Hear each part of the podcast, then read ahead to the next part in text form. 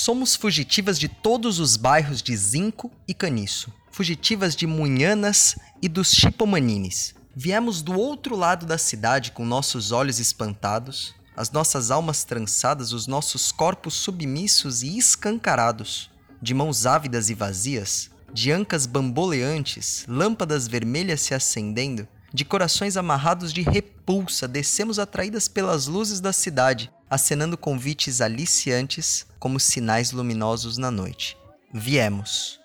Fugitivas dos telhados de zinco pingando cacimba, do sem sabor do caril de amendoim cotidiano, do doer espáduas todo dia vergadas sobre sedas que outras exibirão, dos vestidos desbotados de chita, da certeza terrível do dia de amanhã, retrato fiel do que passou, sem uma pincelada verde forte, falando de esperança. Olá, meu nome é Lucas Mauro e este é o Siga o Som. No comecinho desse ano, eu saí do meu trabalho para realizar o sonho do meu falecido avô, o sonho de viajar e conhecer o mundo através da música.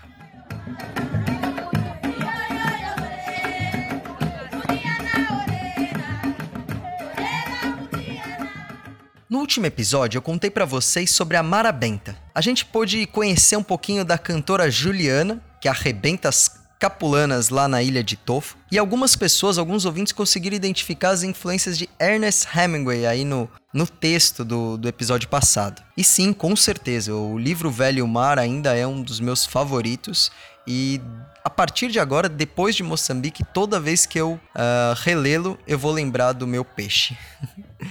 Hoje eu vou contar para vocês sobre como foi atravessar a fronteira de dois países em um caminhão do exército. Eu vou também apresentar para vocês uma ilha cheia de mistérios que tem tudo para ser a nova Paraty do futuro. Tudo isso ao som do tufo, o ritmo musical que vamos descobrir no episódio de hoje.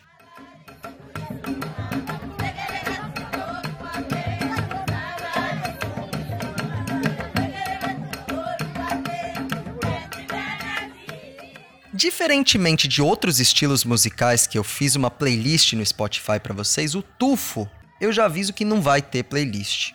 Isso porque simplesmente não tem esse gênero musical no Spotify. Fica a reclamação aí, viu, Spotify? Então toda a trilha sonora desse episódio vem de áudios gravados por mim, nas minhas caminhadas pelo norte de Moçambique e também de vídeos do YouTube.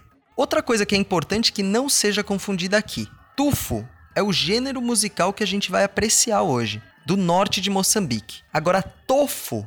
Tofo é a cidade em que eu nadei lá com o tubarão-baleia e que fica no sul de Moçambique. Pois bem, eu não vou mentir para vocês. Transitar por Moçambique não é uma coisa exatamente fácil. Basicamente são dois modais: as chapas e os machimbombos. Os machimbombos são ônibus comuns. Não aqueles ônibus de viagem, é, tipo da Breda, sabe? Com poltrona reclinável, essas coisas. É o tipo de transporte público comum, o ônibus estilo da SP Trans. Só que o ônibus da SP Trans de 1995, sabe? Eles são durões, mas se comparados com as chapas, eles são uma maravilha. O único problema dos machimbombos é que eles partem de poucos destinos. E desses poucos destinos, eles partem sempre às quatro da manhã. Não me pergunte por quê, mas eles sempre partem às quatro da manhã. Portanto, se você chegar em alguma cidade no meio do caminho depois das quatro da manhã, você vai ter que esperar até o dia seguinte para pegar o, o ônibus. Ou então, você vai ter que enfrentar as chapas. As chapas são vans. São vans que os japoneses projetaram para 12 passageiros e que os moçambicanos colocam 29. Não, isso não é uma força de expressão são 29 pessoas em um carro que cabem 12. Algumas dicas caso você venha encarar uma chapa. Sempre busque os assentos ao lado do passageiro. Se por acaso o cobrador te cobrar a mais por conta disso, não tem problema, não reclame, dá um abraço nele e pague com muito prazer, mas não, não saia do banco do lado do motorista. Agora, caso esses assentos já estejam ocupados, busque as fileiras do meio. A primeira fileira logo atrás do motorista, ela normalmente ela tem que intercalar pernas com uma fileira inventada, uma fileira que os japoneses que projetaram o carro não criaram, mas os moçambicanos criaram. É uma fileira que a gente carinhosamente apelidou de fileira 0,5. E além disso, todos os passageiros que abordam as chapas no meio da estrada vão entrando e vão sentando no colo das pessoas das fileiras meio e um. Porque tem uma regra em Moçambique. Uma chapa nunca deixa um passageiro para trás. Uma chapa nunca está lotada. Eu recomendo vocês também evitarem a última fileira. Lá estão as rodas traseiras que emergem do assoalho e lá também são colocadas as bagagens de todos os passageiros, o que inclui os nossos mochilões, sacos de arroz, sacos de carvão, milho, peixes e eventualmente uma galinha. Depois de três horas em média, você chegará ao seu próximo destino para pegar mais uma chapa. Boa viagem!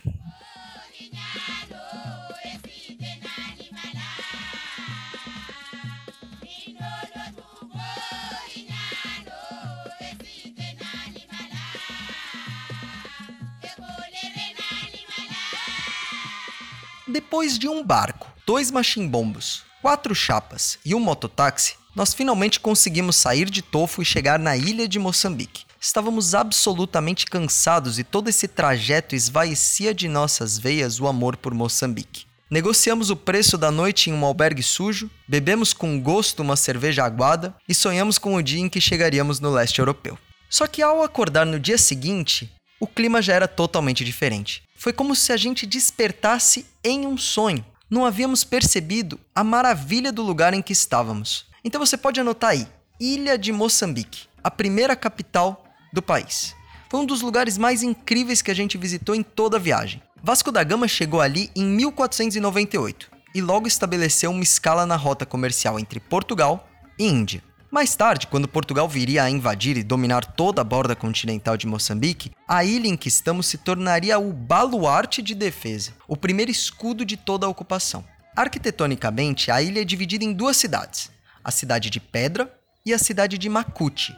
A primeira é, entre aspas, a parte rica, onde morava a elite. Nessa podemos ver casinhas baixas, soleiras para a porta, duas janelas, uma de cada lado, e a maior parte das construções é de pedra em cal, a pedra em cal ela é feita com uma argamassa específica que os locais chamam de laca-laca. Ela é feita com cal, cinza e uma seiva de uma árvore chamada rapa.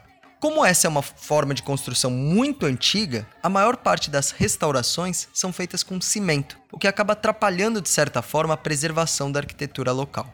A beleza dessas construções, alinhada à arquitetura da cidade Makuti, que eu já vou contar para vocês, trouxe o reconhecimento da ilha como Patrimônio da Humanidade pela Unesco em 1991.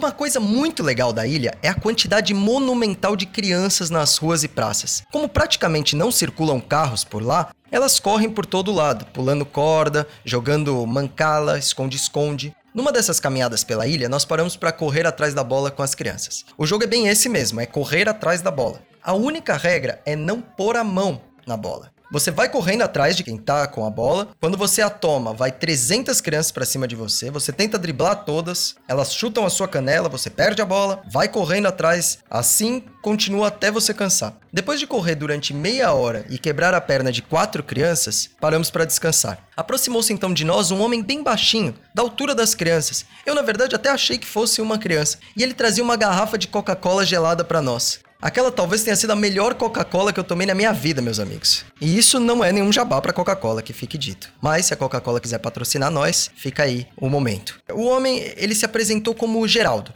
ou melhor, como Geraldinho. Ele disse mais ou menos assim: muito prazer, eu sou o Geraldinho, o The Short Man. Nós rimos do fato de ele levar com leveza e humor a sua falta de altura. Ele nos contou ainda que era segurança de um dos hotéis ali próximo. Ficamos pelo menos uma meia hora bebendo Coca-Cola e batendo papo com Geraldinho. Ele nos contou que é pai de três filhas e que agora anda mais corrida a vida dele já que ele está sem a ajuda da esposa, Maria de Fátima, que foi levada pelo ciclone de abril de 2019. Apesar dessa triste notícia, e a gente ficou realmente embaraçado sem ter o que dizer, o Geraldinho parecia levar o fato com uma estranha suavidade, como se a esposa tivesse se retirado por uns instantes e em breve voltaria. Ele mostrou algumas fotos deles no celular, ia mostrando a família reunida e nesse momento a gente não pôde segurar as lágrimas. O Geraldinho, por outro lado, ele não tinha nenhum ar de lamentação. Ele apenas narrava os eventos em que as fotos foram tiradas. Ah, aqui foi na festa da minha sobrinha Jamile. Aqui a minha esposa estava se preparando para irmos para uma festa. Olha como ela tá bonita, olha o cabelo dela. Ah, essa aqui é a minha filha, Maria Cláudia. Depois da sessão fotográfica, as crianças imploravam para que voltássemos ao futebol. Geraldinho se juntou a nós e depois disso perguntou qual era o nosso objetivo da ilha, em Moçambique e na África.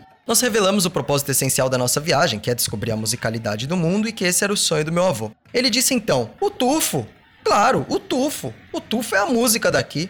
Eu vou te apresentar a Mãe Maria, vem comigo. Foi ali que descobrimos que a ilha que se apresentava pequena no Google Maps era bem maior e com mais reentrâncias do que imaginávamos.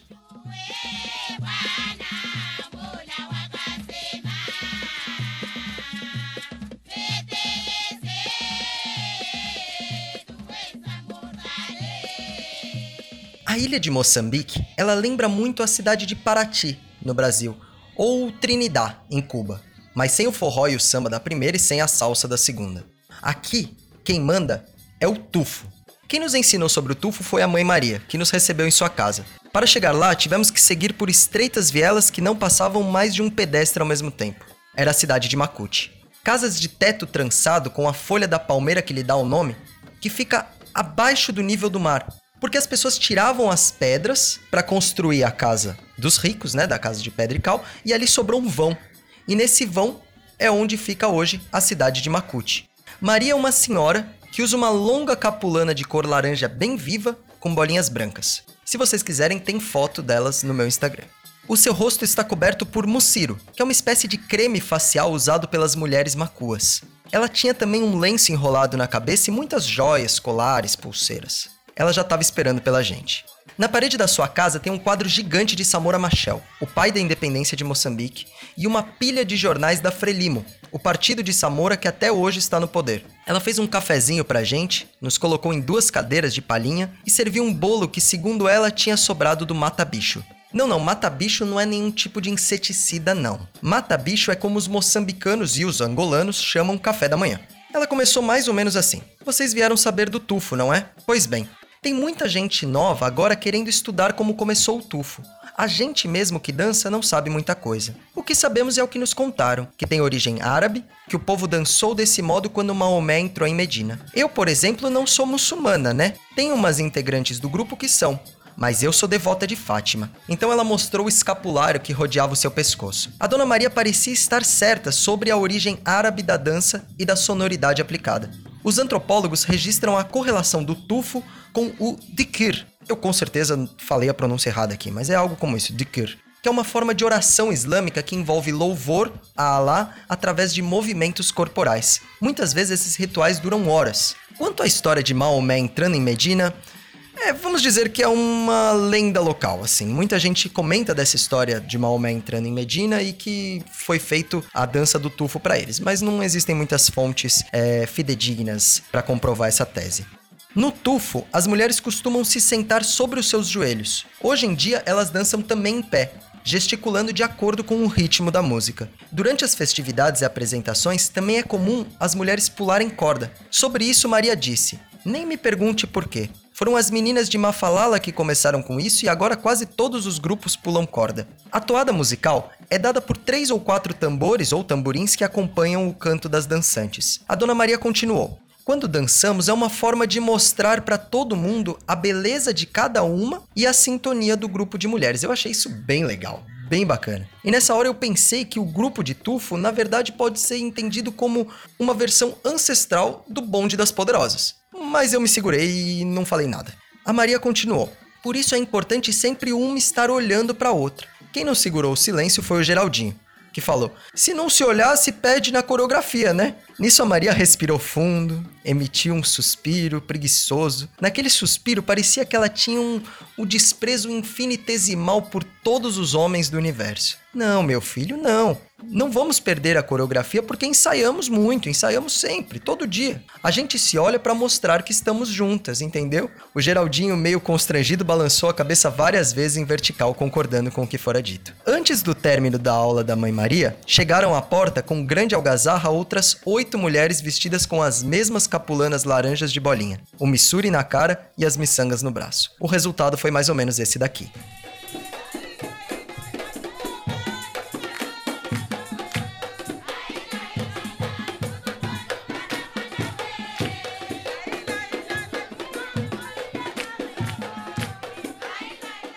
Você já deve ter ido em uma peça de teatro em que a plateia era bem pequena, mas o espetáculo era incrivelmente bom. Pois bem, assim nos sentimos na ilha de Moçambique. Há muitos poucos turistas para o espetáculo proporcionado. Um dos objetivos desse podcast, como você já deve ter percebido, é incentivar o turismo sustentável e consciente para lugares fora dos trechos batidos. Na compreensão da Unesco, do governo de Moçambique e desse aqui que vos fala, as receitas advindas do turismo poderiam de certa maneira compensar os investimentos aplicados em restauração e preservação feitas por Moçambique. Pensando nisso, eu e o meu irmão entendemos que poderia ser uma boa a inauguração de uma feira literária por essas bandas. Uma feira literária nos mesmos moldes da Flip, de Paraty. Seria a Elim, Encontro Literário da Ilha de Moçambique. Se você pensou, Lucas, por que, que você não chama de FLIM, Feira Literária da Ilha de Moçambique? Seria um nome incrível, eu concordaria com você, só que a FLIM já existe, é a Feira Internacional de Maringá. Inclusive, para os nossos ouvintes aí de Maringá, muito obrigado por estragar o nosso sonho. Acabou com o nosso nome. Filmo poderia ser também, né? É Feira Literária da Ilha de Moçambique, mas também não rola porque filmo parece muito Frelimo. E Frelimo, como eu disse há um pouquinho tempo atrás, é o partido do Samora Machel, é um dos partidos políticos. E como a guerra política aqui é muito grande, não é bom associar o nome da feira literária a um partido político. Fica então Elim. Se você pensar alguma coisa melhor, pode me mandar um direct ou uh, uma mensagem, sei lá como, e eu penso no, na semana que vem algum outro nome. É, e caso você queira colaborar, independente de quando estiver ouvindo isso, manda uma mensagem para escritores, compositores e críticos moçambicanos, angolanos, brasileiros, portugueses, em especial Mbate Pedro, Mia Couto, Bacacossa, Paulina Tiziane, que por serem daqui acabam sendo os maiores interessados no desenvolvimento econômico e humano do norte de Moçambique.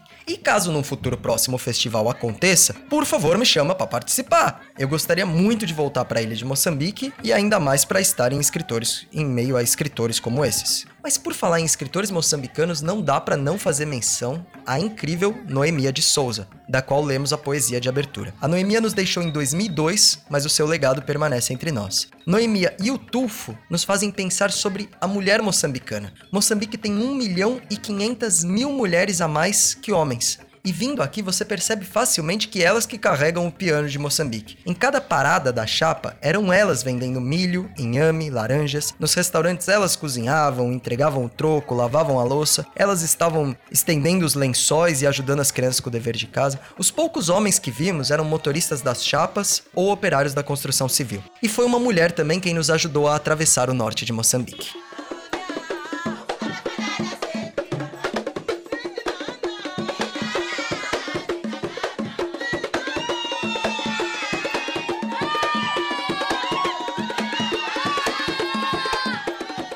Sejamos diretos. O norte de Moçambique, desde a colonização, nunca esteve em paz. A independência do país gerou uma certa estabilidade política pelo sul do país, mas o norte continua sendo reivindicado por forças rebeldes, que não reconhecem as eleições e reivindicam a autonomia de algumas províncias, incluindo Cabo Delgado, a divisa de Moçambique com a Tanzânia. Inúmeros locais nos recomendaram atravessar a fronteira pelo ar, mas não tinha a menor chance disso acontecer. Em primeiro lugar, porque mais uma vez não tínhamos dinheiro para isso. Em segundo, porque não há registro de estrangeiros sendo sequestrados por moçambicanos. Assim sendo, voltamos às nossas rotinas de chapas e machimbombos com destino à Tanzânia. A primeira chapa nos deixou em Monapo, e de lá pegamos um machimbombo que deveria nos deixar em Metoro, mas seu destino fim era outro e nos deixou sei lá onde. Nesse sei lá onde, a gente pegou uma chapa até Mocimba da Praia e outro até Palma. Lá, a ideia era pegar outra chapa para continuar subindo, mas a gente resolveu parar para almoçar, já eram quatro da tarde. No almoço em que paramos, conhecemos Mona Lisa, que de fato lembrava muito a Mona Lisa, mas não a Mona Lisa do Da Vinci, e sim a Mona Lisa do Botero. A Mona Lisa ela tinha uma voz tão baixa que a gente mal podia entender qual que era o menu do dia. Como a gente estava morto de fome, a gente só aceitou o que quer que fosse. No fim veio uma sopa de legumes, arroz, batata, feijão. Muito feio, mas muito bom. Quando levantamos e colocamos a mochila nas costas, Mona Lisa nos perguntou para onde estávamos indo. Quando respondemos que em direção à fronteira, ela fez uma cara de espanto e dessa vez pudemos identificar muito bem a sua voz. Ah, não, não, a fronteira de noite? Não. Eu tenho um sofá no fundo do restaurante e vocês vão ficar por aqui. Amanhã vocês vão. Mona Lisa estava certa. Já estávamos acabados de tanta estrada e enfrentar a estrada de noite não era uma boa ideia. Ela nos disse para encontrá-la às quatro da manhã do dia seguinte, que ela iria nos ajudar a pegar o ônibus para a fronteira. Quando levantamos no dia seguinte, o ônibus tinha um formato hum, ligeiramente diferente.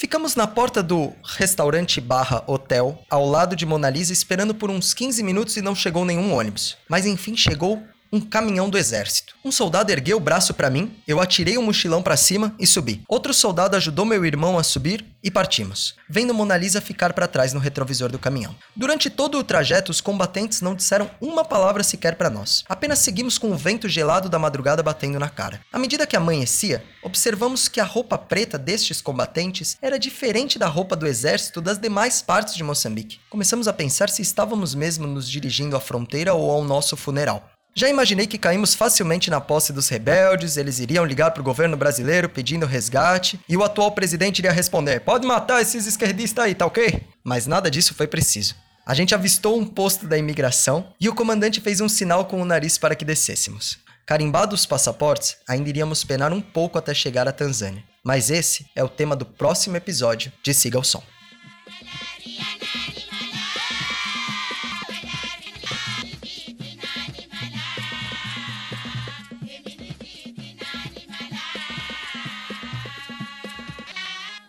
Foi graças a Mona Lisa que conseguimos atravessar a fronteira com tranquilidade e segurança. Graças a Maria de Fátima que pudemos compreender a complexidade emocional de Geraldinho. E graças à Mãe Maria que pudemos conhecer o Tufo. O Tufo nos fez entender melhor a mulher moçambicana em específico e Moçambique em geral. Na semana que vem estaremos na Tanzânia para novas histórias e ritmos musicais. Eu te convido para continuar viajando comigo e seguir o som.